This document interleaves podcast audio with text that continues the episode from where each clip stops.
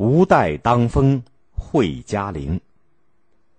唐代是各种艺术门类空前繁荣的时代，中国的绘画也迎来了第一个高峰时期。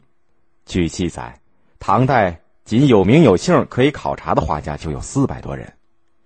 中国画一般可以分为人物画、山水画、花鸟画等画科，其中人物画的历史最悠久，一直可以追溯到战国的时代。经过东晋顾恺之等著名画家的发展提高，到了唐代，人物画的技法已经相当的成熟高超了。唐代最著名的人物画画家就是有画圣之誉的吴道子。他一生主要画以佛道神仙为题材的宗教壁画。他画十来米高的巨幅画像，或者从脚，或者从手臂画起，任毫挥笔却没有半点差错。他画佛像上的灵光，不用圆规，只用笔一挥就画成了。他画人物身上的衣纹饰带，轻软圆润，似乎会随风而飘动，被称为“无带当风”。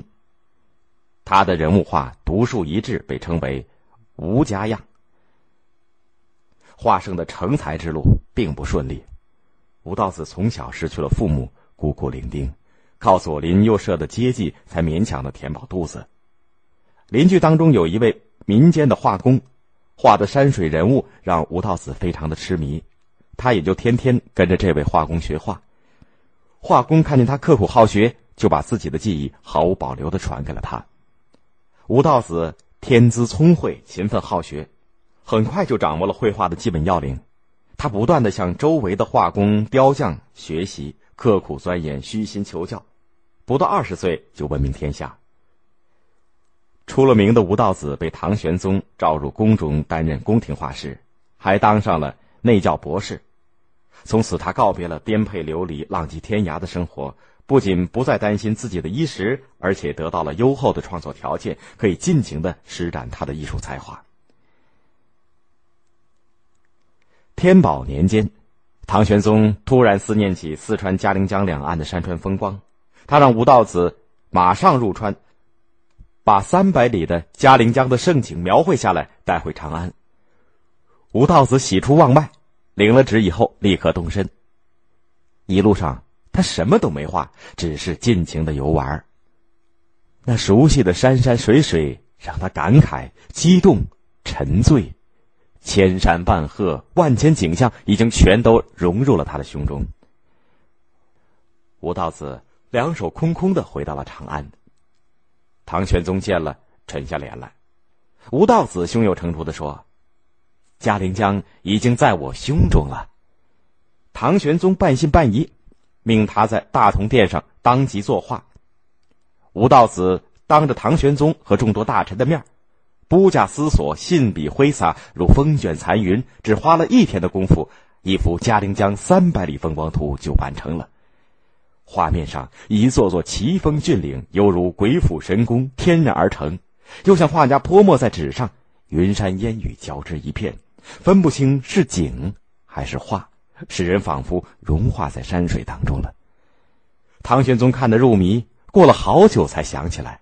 叫人把当年大画家李思训画的嘉陵山水图取过来，他仔细的比较了两幅图，赞叹道：“李思训用几个月功夫画的，和吴道子用一天时间画的，都同样的美妙啊！”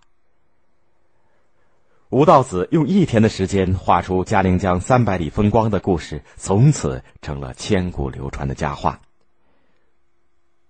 中国的山水画最早可以追溯到汉墓的壁画。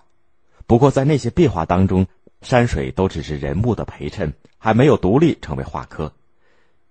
隋代的画家展子虔的山水画很出色，他的《游春图》是保存到现在的最古老的一幅山水画。到了唐代，山水画逐步脱离了人物，成为独立的画科。李思训、李昭道父子则是唐代最有影响的山水画画家。在绘画史上被称为“二李”，李思训继承了展子虔的传统，山水画工笔重彩。他还首创了用石青和石绿两种颜色为主色给山水着色的金碧青绿山水画画法。他的画号称唐代山水画第一，存世的作品有《江帆楼阁图》和《明皇幸蜀图》。李昭道存世的作品有《春山行旅图》。此外，吴道子也是山水画的高手。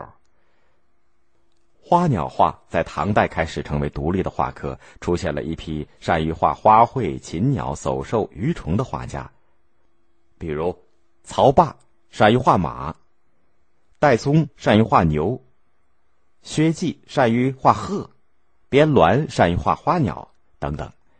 唐代的画家有多崇尚写生写实。所以，他们画的花鸟无不栩栩如生，特别是一位姓韩的画家的马和戴嵩的牛，更是被称誉一时，有“汗马代牛”之说。还有一位对绘画发展做出过贡献的，就是唐代的著名诗人王维。王维在诗歌方面最大成就是田园山水诗。王维多才多艺，除了诗文，还擅长音乐，精于绘画，并首创了。破墨山水画的技法，这种方法是把浓淡不同的墨色相互的渗透，从而达到了滋润鲜活的艺术效果。作为一名著名的诗人，他画的山水松石不仅比例雄壮，而且富有诗意，使他的绘画艺术境界提高了一大步。他的绘画代表作是《辋川图》，图中山谷曲折葱郁，云飞水动。据说，宋代的文学家秦观患病的时候，听从朋友的劝告，天天去看《辋川图》，结果真的把病看好了。王维是最早把诗和画结合起来的诗人兼画家。宋代的大文学家苏轼称赞他“诗中有画，画中有诗”。这种诗画结合的风格，到了宋代，便逐渐成了我国绘画的主要特征。也使中国画在世界画坛上具有独特的风格。这种风格特征又促进了以后在画坛上占有重要地位的文人画的兴起和发展。明代大画家董其昌把王维举奉为文人画的南宗之祖，可见诗人对绘画的贡献是不可忽视的。